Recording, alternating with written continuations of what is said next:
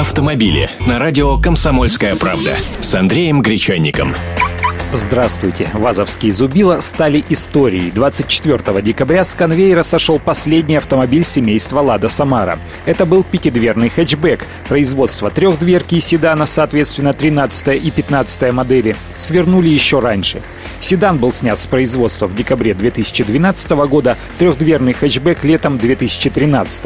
На смену бюджетному семейству пришла Гранта, ныне самая популярная модель в России. В следующем 2014 году планируется освоить на автозаводе в Ижевске выпуск хэтчбека Гранта. А пока пятидверные машины Самара есть в остатках у дилеров Лады. Она остается самым доступным отечественным автомобилем по цене от 274 тысяч рублей.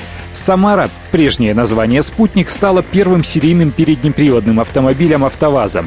Всего с 1984 года на предприятии и фирмах-партнерах было изготовлено более 5 миллионов автомобилей этого семейства. При этом около 70% выпуска пришлось на машины первого поколения. Например, восьмерок за 20 лет их производства с 1984 года было выпущено 884 651 штука. 99-х чуть более миллиона штук.